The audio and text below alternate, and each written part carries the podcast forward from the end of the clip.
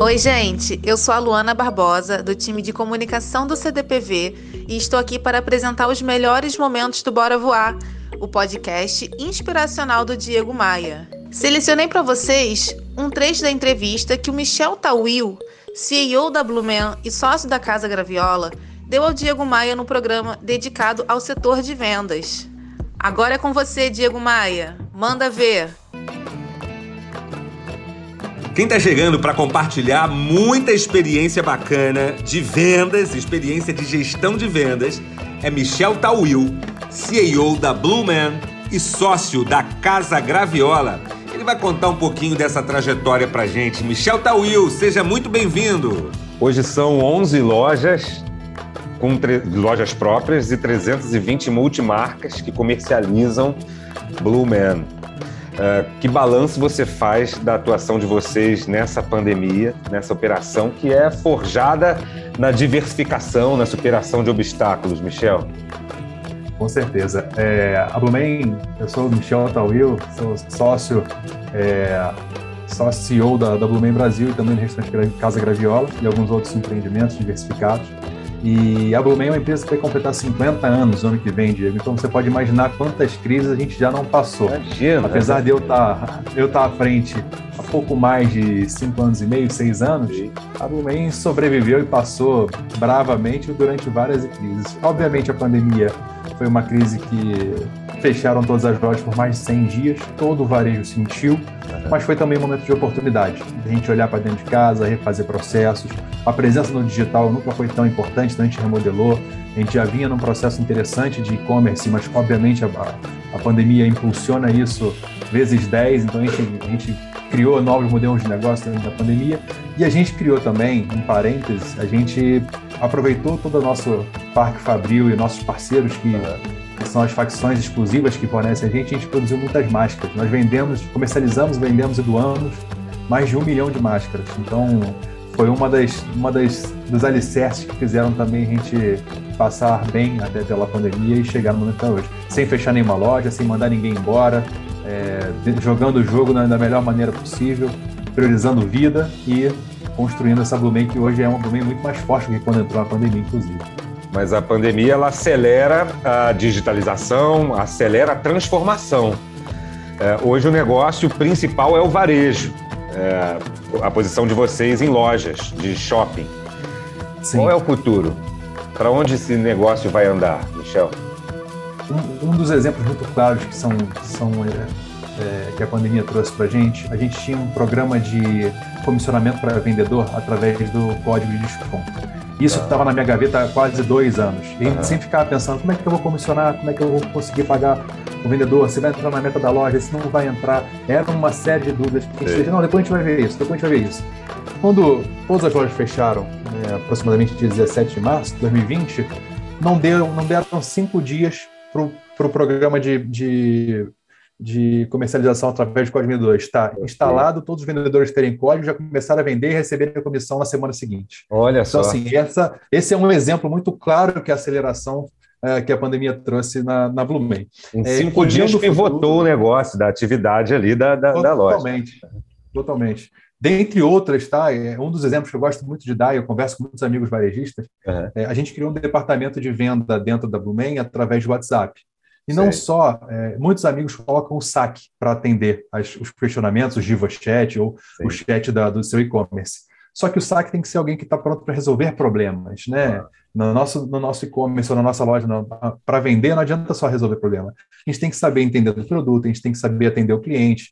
Se o cara entra na minha, eu falo muito sobre isso. Se o cara entra na minha loja para comprar uma sunga, ele sai com uma sunga, ele não uhum. foi atendido por um vendedor. Ele foi, ele teve lá o, alguém tirou o pedido dele. Nossa. Poderia ter uma venda em machine dentro da loja. Costumo então, dizer, nossa, caso, nossa... que, que o vendedor não fez uma venda, ele sofreu uma venda. Né? É exatamente isso, Digão. Ele sofreu uma venda. Então, assim, e o WhatsApp, né, ou os canais de venda que você tem através do digital, também são muito disso. Né? Você, você tem uma humanização, e eu acredito muito nisso, tá? eu acredito muito em pessoas e processos, né? É, eu, eu, sou o cara que defende a tecnologia, mas eu acho que no final do dia a gente conversa sempre com pessoas. Pessoas vendem para pessoas. Então a humanização do processo é muito importante. Mas como a gente é criou é um departamento de venda. Uhum, essa humanização. A gente criou um departamento de venda interno, porque assim. Uh, a gente cai com um vendedor para te atender. É diferente quando você cai Não é, é um, robô, um robô. você cai num saque. É. Óbvio que tem a questão das respostas automáticas nos horários que não podem ser atendidos. O saque ele tem um SLA muito rápido porque tem um robô de automatização. É o que eu falo, a tecnologia ela é importante, mas ela não substitui esse tete a tete, essa conversa. E a nossa venda é muito baseada nessa humanização. Um exemplo que acontece com frequência. Uh, que eu gostei dessa estampa, eu queria saber uh, comprar mãe e filha. É possível?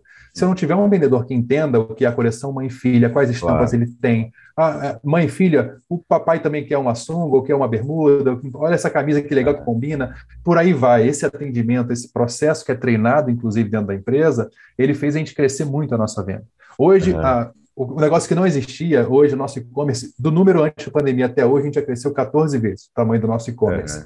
E 25% da receita dos últimos seis meses, ela é oriunda do código de vendedor. Existem ah. algumas empresas muito avançadas, com, abertas na bolsa, etc., que a gente consegue comparar, já chega a 80% a 90% é através de código de vendedor. A gente está no caminho, né? As pessoas Sim. vão ser sempre atendidas por alguém. Uhum. Mas, assim, 25% do nosso atendimento hoje já é de algo que não existia é, antes da pandemia. Então, assim, claro. Essa criação de humanização e processos na venda e no atendimento foi algo muito aprendizado que a pandemia nos trouxe. Mas o futuro é o... da Blumen, como você é como você estava perguntando, a inicial da pergunta, uhum. é, eu acredito muito que o nosso futuro vai ser através da expansão do nosso e-commerce, que já é uma grande realidade, obviamente, Sim. no mundo, a gente tem essa realidade do varejo, é, mas eu gosto de falar o seguinte, não é o varejo que se torna omnichannel, né? O cliente se tornou omnichannel e o varejo acompanha isso. Uhum. O varejo é, é, nada mais é que o reflexo do que como, como o consumo está se comportando.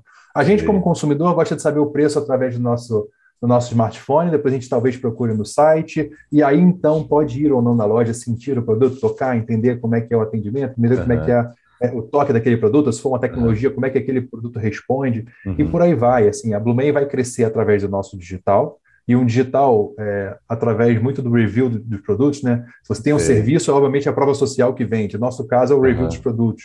O que, que, as outras pessoas estão comprando é, merece. A gente criou um departamento de descrição de peça, que é algo que a gente não tinha. Você vai ver uma sunga ou um biquíni lá, você não sabe qual é aquele material, como é que é o caimento, como é que veste, como é que é o cos. Então a gente está descrevendo essa peça de uma forma muito é. melhor, é uma preocupação que a gente não tinha anteriormente. Uhum. Então, assim, a venda através do digital. O segundo canal que mais vai crescer é o atacado. Tá. O atacado, que é essa venda para multimarcas através da nossa presença em todos os cantos do país. A gente tá. tem muito potencial para crescer. Uhum. A gente sabe que uh, o Brasil é o maior mercado consumidor de moda praia do mundo. E apesar da Blumen não ter só moda praia, a gente também tem roupas e, e complementos uhum. dessa, desse vestuário de moda praia dentro do nosso mix. Eu acredito muito que o atacado vai ser um grande canal. Existe uma discussão muito grande, Diego, qual vai ser o papel da multimarca? Eu acho que nem cabe a gente trazer agora, uhum. porque muitos falam sobre a questão do omnichannel, a multimarca vai ser um ponto de venda é, avançado. Eu acredito muito no canal de multimarca, porque esse cara que está no interior, ele Sim. conhece o cliente dele como ninguém. A gente precisa de uma ferramenta de CRM, porque a gente tem uma porrada de cliente, uhum. desculpa o palavreado, é. muito cliente, a gente precisa de um CRM muito apurado. Esse cara do interior. Mas esse multimarca do é, interior, ele, ele tem uma vida longa ainda nessa jornada, na sua opinião? Eu acredito que sim. Eu acredito que sim, bem trabalhado. Um exemplo muito claro: as lives de live commerce, que na China já são um sucesso. No Brasil, poucos são os players pequenos e médios que fazem a live ser rentável, ter ROI positivo, com tanta sabedoria. O pequeno, através do Instagram dele, ele consegue ter um resultado muito bom. E esse é um Sim. potencial que a multimarca do interior tem, que as pequenas e médias empresas do varejo de moda ainda não souberam jogar esse jogo direito.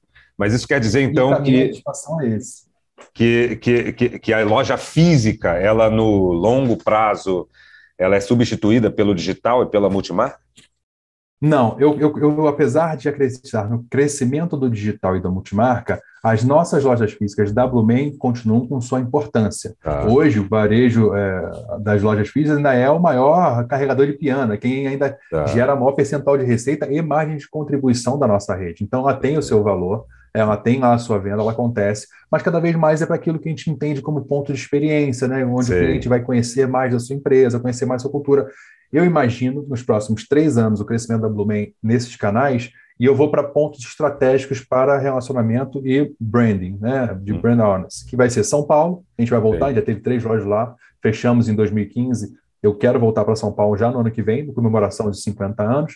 A gente quer voltar para Salvador, né, botar a nossa uhum. bandeira no Nordeste, que a gente já teve também três lojas lá, uhum. além de Brasília e Goiás. É, aproveitar um pouco desse boom do, do Centro-Oeste, do agronegócio tão bem é, crescido né, nos últimos é. meses, inclusive. Já é uma potência brasileira, maior carregador do PIB nacional, e a gente sabe que tem muito potencial, tem alguns players lá que, que surfam essa onda bem, e a gente sabe que tem que ter espaço para a Blumen também entrar.